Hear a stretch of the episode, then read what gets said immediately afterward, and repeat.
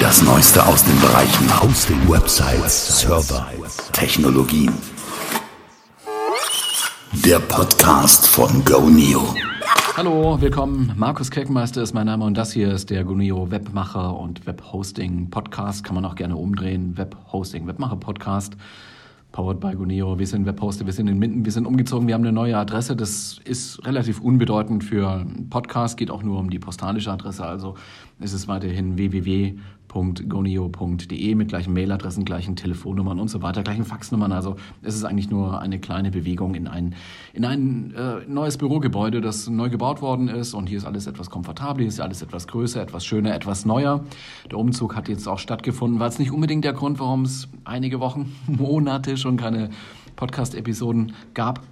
Ich habe äh, die Szene ja so ein bisschen beobachtet und gesehen, es ist ein richtiger Podcast-Hype dann entstanden, 2019, 2018 eigentlich auch schon, dass sich dann 2019 stärker ausgewirkt hat. Also man musste schon wirklich sehr, sehr rudern, um mit seinem Podcast, der jetzt nicht irgendwo in einem großen Verlag hängt, der nicht irgendwo gepowert wird durch irgendwelche Strukturen, äh, gerade noch in so einer technologischen Nische, dass man da irgendwelche Hörer findet, neue Abonnenten findet, das sind die Nutzerzahlen einfach nicht mehr dahinter gewesen, wo man da sagen kann, so also können wir jetzt nicht mehr so viel an Zeit oder sowas da reinpowern. Ich, ich glaube aber, das hat sich inzwischen wieder so ein bisschen gelegt und es hat sich aussortiert. Dahinter steckt natürlich das Phänomen, Podcast war irgendwo so ein neuer Kanal, man konnte auf die Leute anders äh, zugehen, eben mit, mit, mit reiner Sprache, nur mit Ton. Also man hatte die Augen nicht gebraucht, um die Inhalte zu konsumieren. Das hat natürlich dann einen Vorteil, wenn man in Hörsituationen ist, wie zum Beispiel man sitzt auf dem Fahrrad, man sitzt im Auto, hört das dann über das Audio, Audiosystem im Auto, so wollte ich das sagen. Oder vielleicht auch im Zug, wo auch immer. Es sind oft Situationen, da sind die Leute nicht am Bildschirm mit äh, Augen am Monitor und Hände an der Tastatur oder am Smartphone und sind da ganz relaxed oder so, sondern die machen eigentlich was anderes und hören nebenbei und versuchen noch irgendwelche anderen Informationen außer das langweilige Autofahren sozusagen aufzunehmen. Heißt aber auch, dass dieser Kanal auch ein bisschen begrenzt ist. Es gibt immer mehr Angebote oder gab auch massenhaft mehr Angebote, habe ich das Gefühl gehabt, so im Podcast-Bereich, mit allen möglichen Themen. Da geht es um, um alles eigentlich, ja. Und ähm, da hatte natürlich so der, der einzelne Nutzer nicht mehr die, die Chance, alles Mögliche zu hören. Also äh, konnte nicht mehr so links und rechts gucken, sondern hat dann eben seine präferierten Podcasts abonniert und die kommen dann äh, wochenweise, tageweise teilweise rein und man hat damit zu tun, dann das nachzuhören. Gibt es jetzt auch im News-Bereich und ähm, von daher wurde so ein bisschen das, was wir machen, so an den, an den Rand gedrängt und äh, plötzlich hatten wir dann immer weniger Hörer. Das ist natürlich nicht so schön. Aber ähm, da gibt es jetzt auch neue, neue, neue, neue Strategien oder Leute überlegen sich, wie, wie gehe ich damit um, wie gehe ich mit dem ganzen Podcast-Angebot ähm, um, was brauche ich denn wirklich, wo kriege ich denn meine Informationen sinnvollerweise her und von daher wollen wir es nochmal so anwerfen hier. Und ähm, ja, das also war die Erklärung oder ist die Erklärung, warum es so lange Zeit keine neuen Episoden von uns gab, obwohl die eigentlich schon vorbereitet waren, zumindest textlich in Form von ja, Skript sogar oder Notizen zumindest. Und einige habe ich davon jetzt auch mitgenommen, weil sie eben noch aktuell sind. Da habe ich mir überlegt, wie, wie kriegen wir das jetzt in eine neue ähm, Relaunch-Episode, wenn man so will. Äh, ich mache hier aus diesem, aus diesem Podcast, hier aus dieser Episode jetzt noch ein bisschen Question-Answer, QA. Das heißt, ich, ich, ich nähe mich dann jetzt mal mit, mit Fragen, die so aufgekommen sind, die auch von Usern, Kunden reingekommen sind und versuche die hier so ein bisschen zu beantworten. Ich möchte nochmal anknüpfen an das Jahresende 2019, Anfang 2020. Das sind ja einige neue Features zu Goneo gekommen, vor allem zu dem Webhosting-Teil und zu dem E-Mail-Teil von Goneo. Gut, es gibt auch neue Top-Level-Domains, aber ja, man kennt man eine Top-Level-Domain, kennt man sie eigentlich alle. Das funktioniert mehr oder weniger ähnlich, bis auf Emoji-Domains und so. Also gibt schon Unterschiede, IDNs, ne, diese internationalisierten Domainnamen sind nicht mit jeder Domain-Endung möglich. Zum Beispiel das aber mal beiseite gelassen. Ansonsten äh, ist eine Top-Level-Domain eine Top-Level-Domain. Darunter können äh, Domainnamen registriert werden. Äh, gibt ein paar mehr Domain-Endungen. Bei Guneo gehen wir in einer der folgenden Episoden nochmal drauf ein. Das soll jetzt hier weniger das Thema sein. Ich wollte sprechen nochmal über die Cron Shops. WebCrone heißt es bei Guneo, wie es so äh, gelauncht worden ist. Äh, gab es auch einige Fragen dazu. Ich versuche das nochmal so top-down zusammenzufassen vielleicht, äh, was macht man mit Webcrons? Ja, ähm, Voraussetzung ist natürlich, man hat einen Server bei Guneo gemietet oder man hat ein Webhosting-Paket bei Guneo gemietet und darauf hat man ja meistens irgendwelche Webseiten. Manche Webseiten tun etwas, manche sind ein reines Informationsangebot. Es ist nur zum Lesen, da kann der User nicht groß interagieren. Nicht die modernste Form. Meistens kann man sich für einen Newsletter anmelden oder kann was suchen und ähnliches. Das heißt, da werden PHP-Skripte angeworfen durch den User, weil er halt irgendwo draufklickt und dann läuft eine Suche oder es läuft eine Newsletter-Registrierung, solche Sachen. Und nun ist man mit WebCron in der Lage, bestimmte Skripte, PHP-Skripte, die man raussuchen kann, die man selber schreiben kann oder fertig übernehmen kann, wenn man welche hat, dass man solche Skripte automatisch nach Zeit, nach Datum anwerfen kann. Gegebenenfalls auch in einem Rhythmus, wie man das eben möchte, stündlich, täglich, 14-täglich, einmal im Monat, so gibt ein paar so Raster. Und äh, das hat ja das äh, den Vorteil, dass niemand vorm Gerät sitzen muss als Administrator, am, am, Bildschirm sitzen muss, am Browser sitzen muss und muss dann irgendwas äh, was eingeben, sondern es kann automatisch starten zum Beispiel. Ne?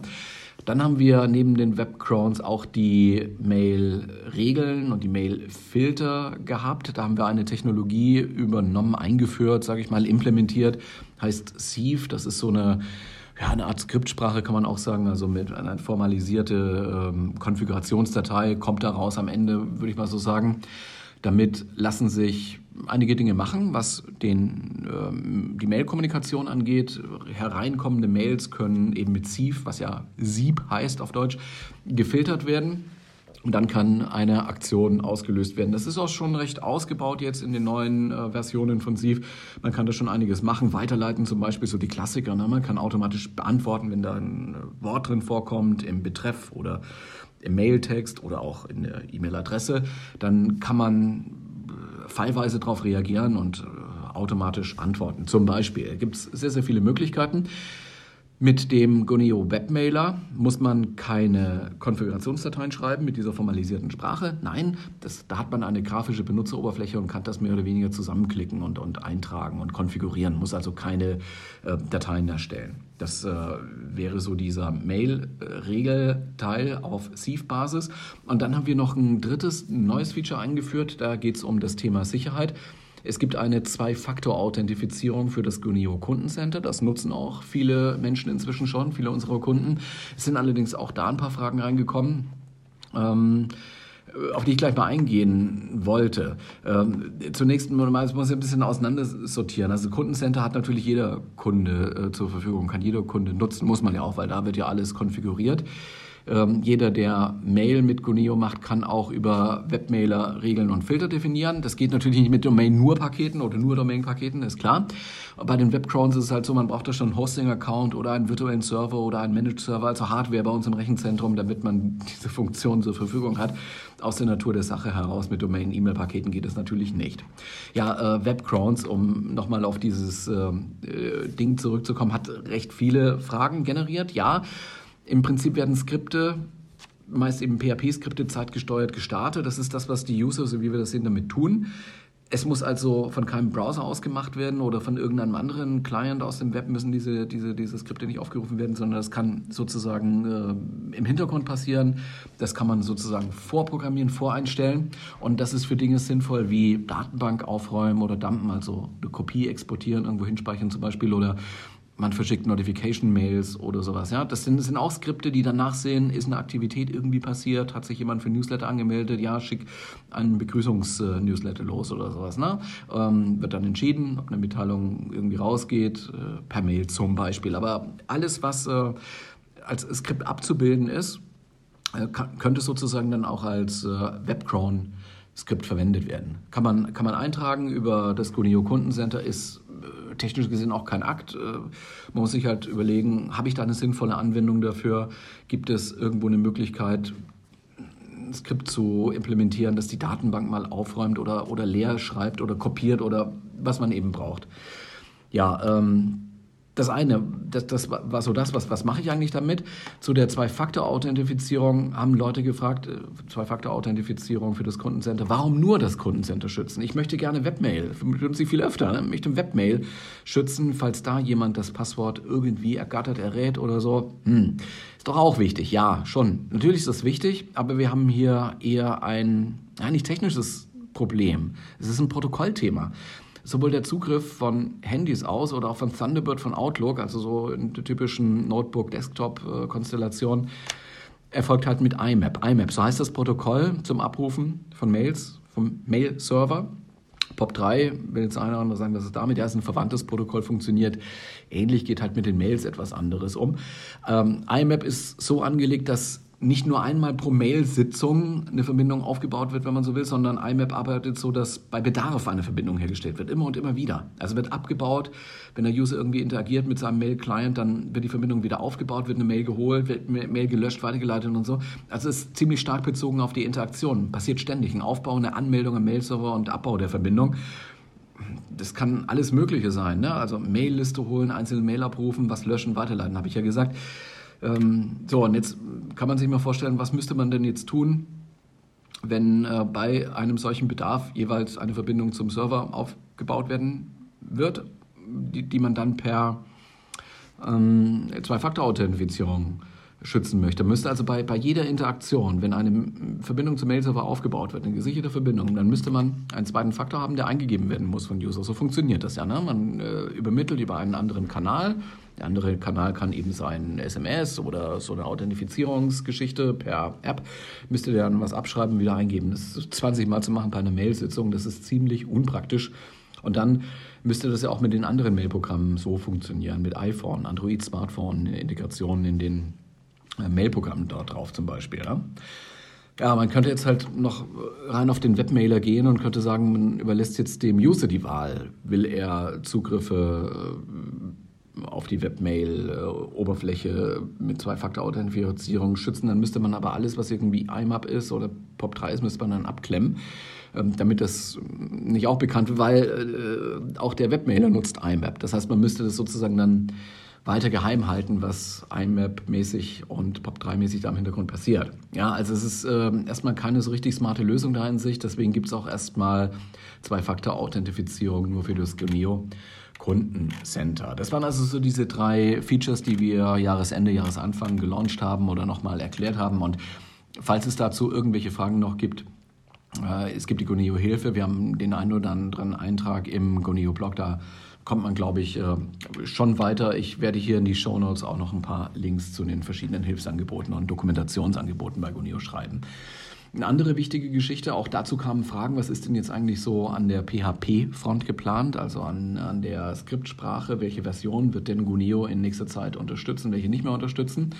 Ist ja schon ein Newsletter rausgegangen an die betroffenen Kunden, dass in Kalenderwoche 10 im Jahre 2020 jetzt bei Guneo ein umfangreiches Update aller Server ansteht. Da ähm, sind auch die Server betroffen, auf denen die Websites unserer Kunden untergebracht sind. Das ist das, was wir regulären Wartungszyklus nennen. Deswegen können wir es auch äh, vorher lange ankündigen. KW10, das ist der 2. bis 6. März 2020. Da werden viele Softwarekomponenten auf den Servern aktualisiert. Wir sammeln das immer ein bisschen. Manches ist kritisch, das muss schneller rein, aber sowas haben wir jetzt hier nicht dabei, sondern es sind eher so neue Versionen und ja, so kleinere Bugfixes, was sich da so angesammelt hat im letzten Quartal und das kommt jetzt auf die Server. Viele haben uns gefragt nach der Ankündigung, ja, es geht jetzt eine ganze Woche lang so durch, irgendwann fällt mal meine Webseite deswegen aus, ja, das ist nicht schön, warum macht ihr das tagsüber, macht ihr es nicht nachts? Andere Updates, so die kritischen Updates, die kleinen Updates machen wir auch manchmal nachts oder am Wochenende ganz spät oder ja, wenn das geht, machen wir das. In diesem Fall ist es jetzt einfach halt auch zu viel, wir müssen da tagsüber ran, da ja im Prinzip jede Maschine angefasst werden muss. Und äh, dann, wenn die Software da draufgeladen ist und entpackt worden ist, dann muss der Server oder sollte der Server auf jeden Fall neu gestartet werden. Das ist so die eigentliche Ausfallzeit dann. Es dauert eben einfach ein bisschen wieder, bis der Server wieder hochfährt. Das sind im Normalfall dann so zehn Minuten. Oftmals muss dann auch das Dateisystem nochmal gecheckt werden, so im, Namen, im, im Rahmen der allgemeinen Startup-Prozesse oder so. Oder Datenbanken werden neu geschrieben, neu strukturiert, je nachdem, was man da eben updatet. Kommt immer ein bisschen drauf an, aber so ein Neustart lässt sich halt nur sehr schwer vermeiden, sonst hat man vielleicht noch andere Effekte und äh, ich kriege immer gesagt, die Dinger laufen einfach dann äh, stabiler, wenn sie mal neu gestartet werden. Das wird auch so sein, aber man hat halt, halt diese Ausfallzeit und ähm, muss man abwägen, ja, gibt man sich die zehn Minuten oder nicht. Also sinnvoll ist das wohl in jedem Fall. Hat natürlich jetzt zur Folge, dass es sehr viele Maschinen sind, die da angefasst werden müssen und neu gestartet werden müssen. Das kann man nicht gleichzeitig machen, sondern Leute arbeiten sich sozusagen durch den Maschinenpark da durch.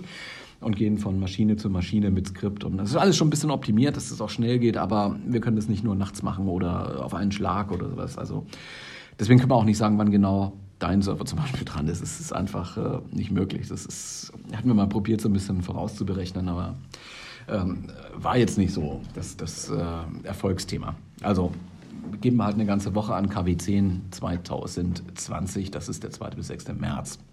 Da wird einmal für zehn Minuten vielleicht der Server kurz auffallen, auf, auf dem die äh, Webseite, deine Webseite zu Hause ist. Die Mail-Kommunikation ist übrigens nicht betroffen, das sind andere Server. Voraussetzung, du schickst deine Mails nicht über den Webserver, den du gemietet hast oder über das Hosting-Paket, sondern ähm, über die Mail-Server von Guneo. Die sind da ähm, äh, woanders, also es sind nicht die gleichen Maschinen.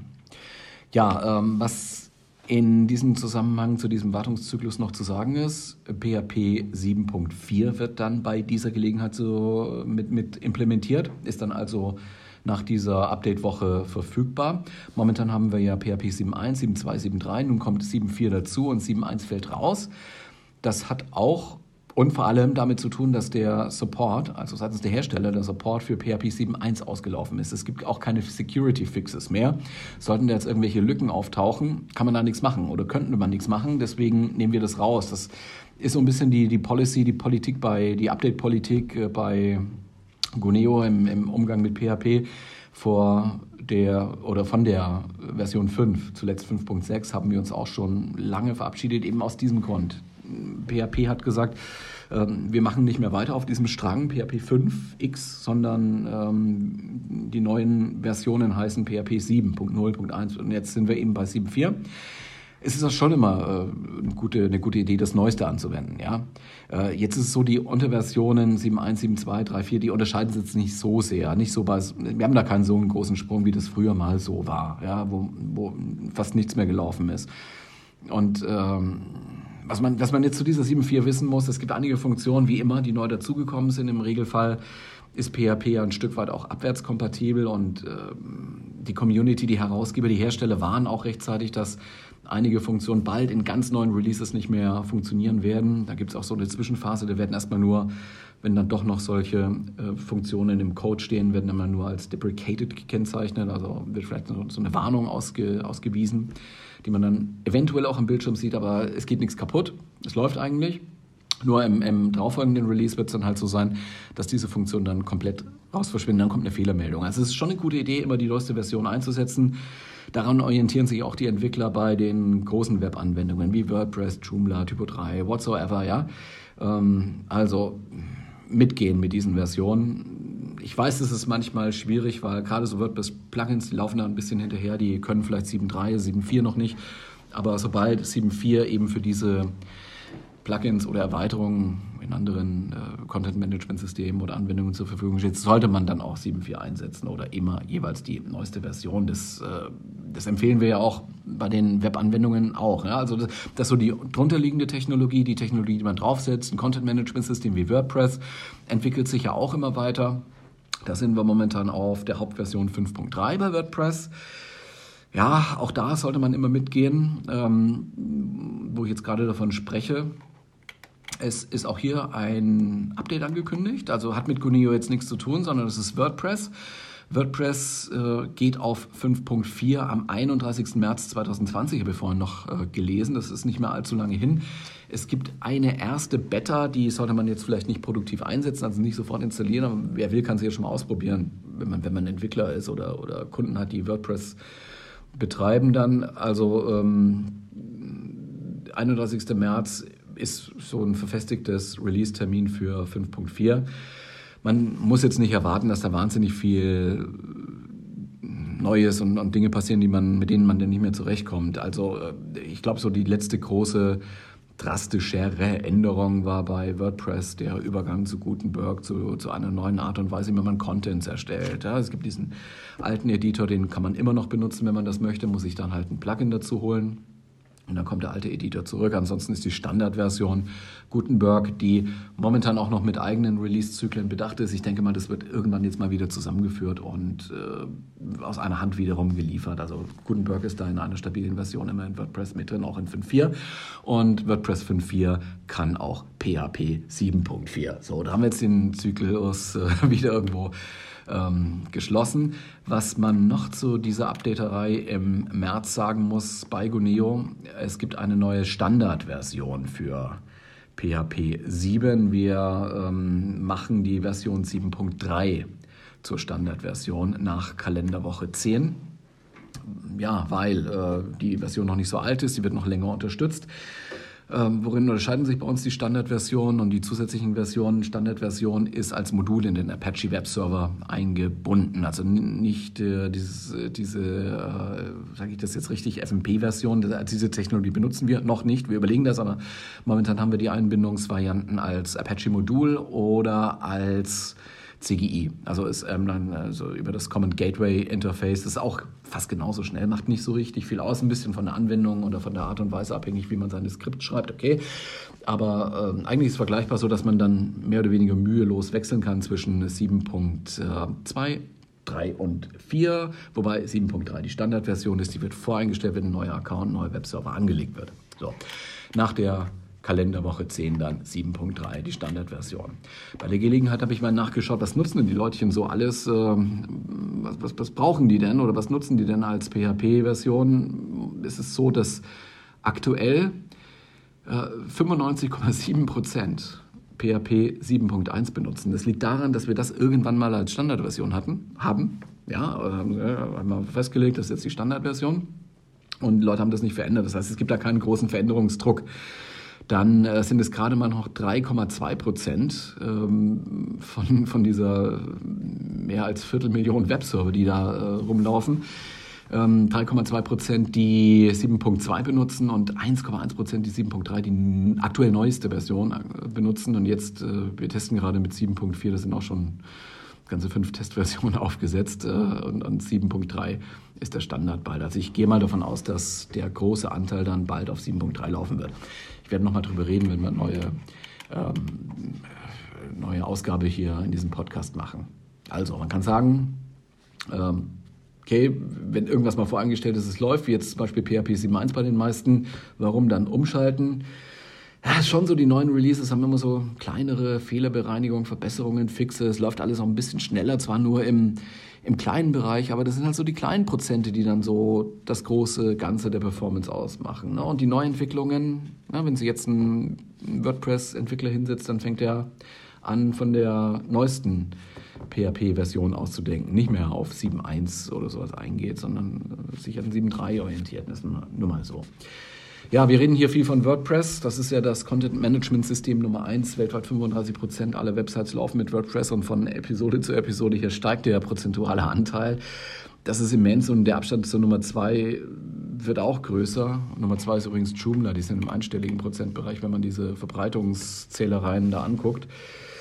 Nun äh, ist WordPress bestens geeignet, um irgendwelche Inhalte im Web zu veröffentlichen. Man kann die Funktion ja auch sehr, sehr gut erweitern. Klar, das ist ganz toll und äh, Webpublishing ist, glaube ich, eines der großen Anwendungsszenarien im, im Webhosting. Ja, Inhalte veröffentlichen. Das ist, glaube ich, mal so gesehen das meiste und dann kommt so nach meinem Dafürhalten der Aufbau eines Online-Shops unter den wichtigsten Dingen und dann an dritter Stelle in dieser Kategorienreihenfolge würde ich sagen Online-Speicher. Also die Leute machen sich damit einen Online-Speicher. Das bedeutet, man nimmt seinen Webspace, den man sich so im Rahmen des Webhosting-Vertrags gemietet hat oder, oder einen Server, den man sich gemietet hat und äh, lädt da Dinge drauf, die, die man unterwegs haben möchte, die man unterwegs braucht, Dokumente oder irgendwelche Files, Dateien, Programme oder Backups oder Dinge, die man teilen will, also gemeinsam bearbeiten möchte, sharen möchte. Ja, das ist so das typische, äh, was, äh, was man eben auch machen kann, Online-Speicher. Neben Shop, neben Webpublishing. Ja, Kollaboration könnte man fast schon damit reinpacken, weil das auch ein bisschen verschmilzt. Es gibt in der Open Source Welt für diese Art der Webanwendungen zwei große Webanwendungen, die, die mir da einfallen. Das ist OwnCloud, das ist ähm, seit längerer auch Zeit auch schon eine Abspaltung davon. Nextcloud, das war mal eins. Dann haben sich die Teams irgendwann mal getrennt und sind äh, leicht andere Wege gegangen. Beide Varianten haben wir bei Goneo hier in den Klickstart-Anwendungen, also Klick, Klick und es ist installiert, geht ganz schnell. Nextcloud hat jetzt mit einer Hauptversion einige neue Features mitgebracht und besonders interessant scheint mir persönlich die, die Office-Integration zu sein. Also man kann so typische Office-Anwendungen aus Nextcloud heraus starten, ohne weitere Server irgendwo anbinden zu müssen, die die, die Funktionalität dann bereitstellen, sondern es geht auch so jetzt. Man kann gängige Dokumente wie Texte, ne, Textdateien, Tabellen, Präsentationen online im Browser bearbeiten. Das ist sehr nett, gerade wenn man unterwegs ist und vielleicht auch nur ein, ein kleines Notebook hat oder vielleicht auch nur ein Smartphone, dann wird das äh, je nachdem, sage ich jetzt mal, funktionieren. Zumindest so für äh, für, für Noteinsätze ist es ganz gut geeignet und ich, ich kenne auch Leute, die arbeiten nur so. Also kommt eben auch ein bisschen drauf an, was man da macht. Ich habe dazu was in den Guneo-Blog geschrieben, Beitrag und äh, verweise gleich darauf in den Show Notes. Ist auf jeden Fall ein interessantes Tool und lohnt sich auf jeden Fall mal anzugucken. Wo ich gerade von Blog rede, ich wollte ja ein bisschen so ein Question-Answer gehen, Fragen, Antworten hier beantworten. Ähm, ja, äh, es hat jemand eine Frage gestellt, äh, hat auch mit WordPress zu tun ähm, schon ein bisschen länger her, war Dezember oder November sogar noch, wollte es jetzt nochmal mitbringen, hat eine Frage zu DeepL gestellt. Das ist ein Übersetzungsservice, der auf Basis von äh, AI, ML funktioniert, also künstliche Intelligenz, Maschinenlernen funktioniert. Ähm, ich habe mir in diesem Zusammenhang das mal angesehen und das mal mit WordPress ausprobiert. Also man kann DeepL mit WordPress verwenden, das ist gar kein Problem. Das ist äh, ganz einfach installierbar. Man installiert äh, Deep, DeepL, nutzt damit das API-Plugin funktioniert aber nur, wenn WordPress unter PHP 7.3 betrieben wird. Das war jetzt die Einschränkung, die ich da gefunden habe bei dieser Gelegenheit. Wer jetzt noch auf 7.1 ist, weil es voreingestellt war, müsste halt jetzt mal umschalten im Kundencenter auf 7. also von 7.1 auf 7.3 gehen. Ähm, mit 7.2 und 7.1 funktioniert es wohl nicht, bleibt der Bildschirm weiß, so wie ich das gesehen habe. Also bei mir in diesem Testszenario ist das passiert. Das Plugin an sich, das DeepL-Plugin, lässt sich ganz einfach aus dem WordPress.org äh, Repository installieren, also aus diesem Katalog, die, die da aus den Katalogen, die da gepflegt werden von WordPress selber. Man benötigt zum sinnvollen Betrieb allerdings einen Schlüssel, einen API-Key von DeepL, der kostet Geld. Den bekommt man im Abo für etwa 5 Euro im Monat, zu dem Zeitpunkt, wo ich nachgeguckt habe. Es gibt aber so eine 30-Tage-Testphase, also ausprobieren kann man das auf jeden Fall mal. Also das wollte ich noch zu DeepL schreiben. Das ist sinnvoll für Leute, die ihre Blogs multilingual angeben oder veröffentlichen wollen. Das kann interessante Nutzungsszenarien geben. Dann ist mal eine Frage reingekommen, ähm, jetzt nicht auf, auf unserer Plattform, sondern extern irgendwo. Ich habe die, hab die da beantwortet, weil die Frage ich mal kurz mit reinnehmen. Was kostet es eigentlich, eine eigene Homepage zu betreiben? Interessante Frage, äh, die ist auch relativ schnell zu beantworten. Eigentlich entstehen, wenn man Anbieter wie Guneo nutzt, nur Kosten für Hosting und eine Domain-Registrierung. Also wir sind hier dabei bei 2 Euro im Monat für die ersten Monate und danach wird es ein bisschen teuer. Genau, äh, teuer, ja, nicht wirklich teuer, aber so ein bisschen mehr kostet es dann halt nach einigen Monaten. Also von 2 Euro geht es dann auf 2,99 Euro. Das ist ja, äh, erstmal nicht viel, wenn man es mal vergleicht äh, gegen vielleicht einen Handyvertrag oder so, ne? Ähm, oder äh, ein Online-Spiel-Abo. Die sind wesentlich teurer, also 2 Euro und dann gibt es halt ein paar Preisstufen. Also in dieser, in dieser Preisregion spielt sich das ab. Jetzt gibt es halt Leute, die sagen, ich muss aber jetzt jemanden dafür bezahlen, der das macht. Ich kann das nicht, will es auch gar nicht können, ich habe keine Zeit dafür. Dann braucht man halt jemanden für das Projekt. Website, Hosting und äh, Homepage aufsetzen. Man braucht jemanden für Content, für die Anbindungen, Inkludierungen und so weiter. Jemand muss Texte machen, Bilder machen, das da ordentlich einstellen, ein bisschen schön. Ja, und diese Arbeiten werden halt im Markt draußen meistens stundensatzweise abgerechnet von Freelancern oder von Agenturen größerer oder kleinerer Art. Das kann man rechnen, 50 Euro bis 400 Euro pro Stunde ist da alles drin. Es kommt halt darauf an, brauche ich einen Entwickler, der da eine Anbindung schafft, dann irgendwie schon so ein Registrierungssystem, das da irgendwie abgesichert ist oder geht es ein bisschen einfacher, dann kommt man natürlich mit weniger dahin. Es hängt dann eben sehr davon ab, was da eigentlich gemacht werden muss.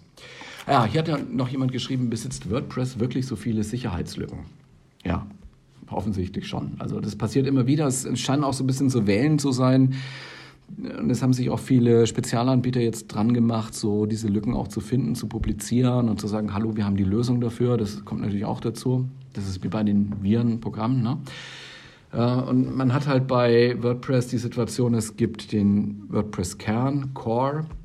Daneben gibt es halt viele, viele, viele, viele Plugins, mit ganz anderen Entwicklern, die da irgendwo sitzen in der Welt und es gibt Themes auch von Entwicklern und Designern, die da irgendwo sitzen in der Welt.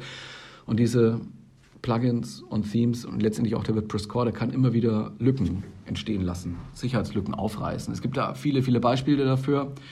Letztendlich können auch die Server diese Lücken bilden, wenn zum Beispiel ein altes Betriebssystem da drauf läuft. Deswegen machen wir ja die Updates, wie zum Beispiel in Kalenderwoche 10. Ne? Also die Angriffsflächen sollen vermindert werden. Äh, das gilt sowohl für die drunterliegende Technologie als auch für die, für die mittlere Technologie, die man da hat, die so dazwischen ist, PHP und äh, was weiß ich mal, SQL. Ja, also sag ich mal so ist das, das mittlere und ganz oben drauf ist dann immer noch eine Webanwendung, eben die Skripte, die dann PHP nutzen, um irgendwas auszuführen. Auch da kann man was falsch machen. Ja, und es wird was falsch gemacht, wenn es gar nicht anders geht. Das ist Softwareentwicklung. Das ist dann natürlich ein lohnendes Ziel für Hacker. Ich habe vorhin gesagt, 35 Prozent aller Webseiten laufen unter WordPress. Und wenn ich jetzt weiß, dass schon mal mehr als ein Drittel aller Webseiten da draußen kann ich mit einer gefundenen Sicherheitslücke angreifen, dann hau. Und das passiert immer wieder, jetzt auch gerade wieder. Ähm, deswegen, Lücken erkennen, schließen, irgendwo mitlesen. Wir schreiben im Blog drüber, wenn wir das finden, wenn wir es wahrnehmen, wenn wir es äh, berichten können. Gibt aber auch so Spezialanbieter wie WordFans, die sich zur Aufgabe gemacht haben, Plugins zu schreiben, um WordPress abzusichern. Die geben viele Hinweise, auch kostenlos. Man muss ja nicht gleich ein Abo abschließen. Also kommt ein bisschen drauf an, aber WordFans kann ich so mit halbwegs gutem Gewissen empfehlen. Da hat jemand geschrieben, eine andere Frage jetzt. Was ist eigentlich der Unterschied zwischen Sitemap und Heatmap? Beides hört man so ein bisschen. Das ist jetzt weniger technologisch das Thema, sondern das ist eher, was mache ich mit meiner Webseite? Webmacher sind hier angesprochen. Was ist eine Sitemap, was ist eine Heatmap? Ja, komplett zwei verschiedene Dinge. Schwer miteinander zu, vergleich, zu, zu vergleichen. Es gibt also ich wüsste nicht, was ich jetzt vergleichen soll, um Unterschiede zu benennen. Ne? Also eine Sitemap ist halt meist ein textliches Verzeichnis so eine Art Inhaltsangabe einer Webseite. Die Sitemap kann man als HTML abbilden, also ne, einfach wie, wie die Webseite selber, das und das steht dort mit Links und so. Man kann es aber halt auch, und das sollte man dann auch tun, als XML-Dokument vorliegen haben, auf dem Webserver liegen haben. Das tun manche Content-Management-Systeme automatisch. Das äh, ist gut für die Suchmaschinen, die können nämlich dann besser crawlen und die Inhalte besser indizieren. Und das ist sehr wichtig für uns alle, weil wir finden dann die Inhalte besser, wir als Suchende. Und äh, derjenige, der Inhalte anbietet, hat ein Stück mehr Gewissheit, dass seine Inhalte über die Suchmaschine gefunden werden können. Ja, eine sichere Bank ist es nicht, also, aber es sollte eine XML-Sitemap haben. So, das ist eine Sitemap. Was ist jetzt eine Heatmap? Eine Heatmap ist visuell eher geprägt. Das, da versucht man bestimmte Merkmale, zum Beispiel Klicks auf einer einzelnen Webseite, zu visualisieren, wie sie sich verteilen. Wo klicken die Leute hin? Wo? Auf diesem Bildschirm. Ne? Das heißt, man macht, um eine Heatmap zu erstellen, erstmal als Hintergrund den, den Screenshot von der Webseite und dann legt man so ein Layer drauf, so eine Ebene drauf, in der man ähm, die, die Klicks abbildet. Das kann man jetzt noch verschieden einfärben, um sozusagen Zonen zu finden, wo viel hingeklickt wird und wo wenig hingeklickt wird. Und je nach Klickdichte kann man das farblich unterscheiden. Man nimmt ja meist rot, wenn es sehr viele Klicks sind. Man nimmt äh, blau, grün, wenn, wenn kaum einer irgendwo hinklickt. Ja? Das ist dann eine Heatmap. Und warum heißt es Heatmap? So eine Heatmap kennt man von einer Wetterkarte. Da ist ja die Temperaturverteilung aufgetragen auf einer Wetterkarte. Also wenn es eine Wärme, Wärmewetterkarte ist, dann äh, färbt man die unterschiedlichen Temperaturzonen halt unterschiedlich an. Daher ist der Begriff, also je heißer Wärme, desto stärker rot gefärbt. Und diesen Begriff hat man da halt übernommen. Ja, das soll es eigentlich erstmal gewesen sein, sonst wird die Episode jetzt ein bisschen lang, hört sich dann ja eh keiner mehr an. Wir sind jetzt schon über 30 Minuten. Ich würde jetzt gerne mal einen Punkt machen und ein ähm, bisschen Neugierde machen auf die nächste Episode. Ich wollte mich dann nochmal der Frage widmen, wie kann man die Ladezeit einer Webseite beschleunigen. Ganz allgemein immer wieder ein Thema, immer wieder Dauerthema. Gehen wir nochmal drauf ein, so als Schwerpunktthema in einer der nächsten Episode, eigentlich in der nächsten Episode. Ich gehe mal davon aus, dass sie innerhalb der nächsten zwei bis drei Wochen dann hier auch online ist. Wenn du jemanden kennst, von dem du glaubst, sollte auch mal hören, das ist doch ein ganz interessantes Thema, was hier aufgegriffen wird, ähm, dann empfehlen doch diesen Podcast hier, wo man den findet, bei iTunes, bei äh, Soundcloud und, und überall dort, wo du deine äh, Podcasts eben hörst. Wir hosten die selber. Das heißt, du brauchst eigentlich nur diesen XML-Feed, diesen, diesen Podcast-Feed und kannst das überall einbauen in, in dein iPhone, Podcast, äh, Catcher Podcatcher, deiner Wahl, wie auch immer. Äh, kannst machen, wie du möchtest. Ansonsten bedanke ich mich fürs Zuhören, wünsche noch eine schöne Restwoche, ein tolles Wochenende mit allem, was dazugehört und viel Spaß noch. Bis dann. Ciao.